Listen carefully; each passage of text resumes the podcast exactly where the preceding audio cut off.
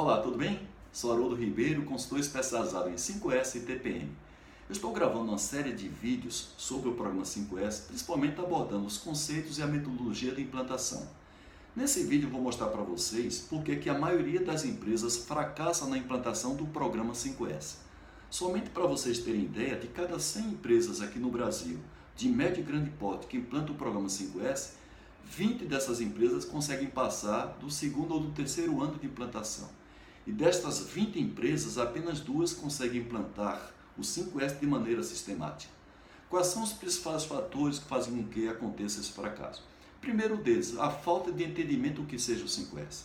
Muitas empresas tratam o 5S como sendo um programa de ordem e limpeza, ou seja, um programa que visa apenas esteticamente mudar o ambiente de trabalho. Evidentemente, o 5S contribui para isso, mas preponderantemente o 5S é um processo que muda o ambiente de trabalho juntamente com a mudança cultural das pessoas em outros aspectos que não seja somente a organização e limpeza, como por exemplo a própria autodisciplina das pessoas.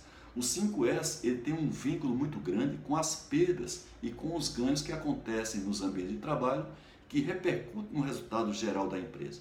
O 5S ele deve ser visto como uma base para os sistemas de gestão, que a, de gestão que a empresa tem, como por acaso o TPM, o Lean Manufacturing, o TQC, o WCM, as normas certificadoras ISO. 5S ele é base e normalmente ele não é visto dessa forma, ele é visto apenas como um programa de ordem e de limpeza. A outra questão é que a venda do programa não é bem feita pela coordenação do programa. Para cada nível de hierarquia, eu sempre sugiro mostrar para cada nível quais são os benefícios do 5S na linguagem de cada um desses níveis. O que motiva um nível não é obrigatoriamente como que motiva outro nível.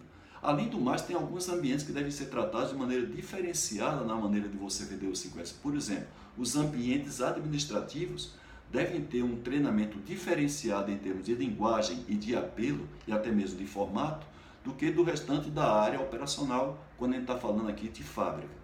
Essa é outra questão.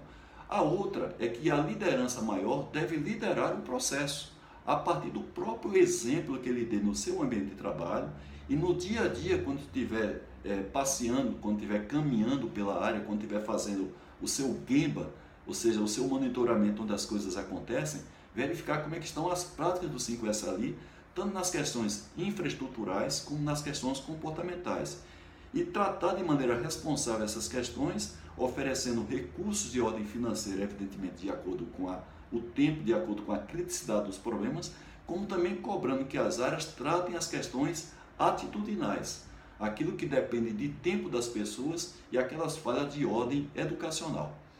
Bem, para mais informações sobre o programa 5S, eu sugiro você consultar os meus livros. Esse é um deles, a certificação 5S. Eu tenho também outros livros publicados, e-books e os vídeos que eu disponibilizo no meu site pdca.com.br. Espero por você em outros vídeos. Tchau!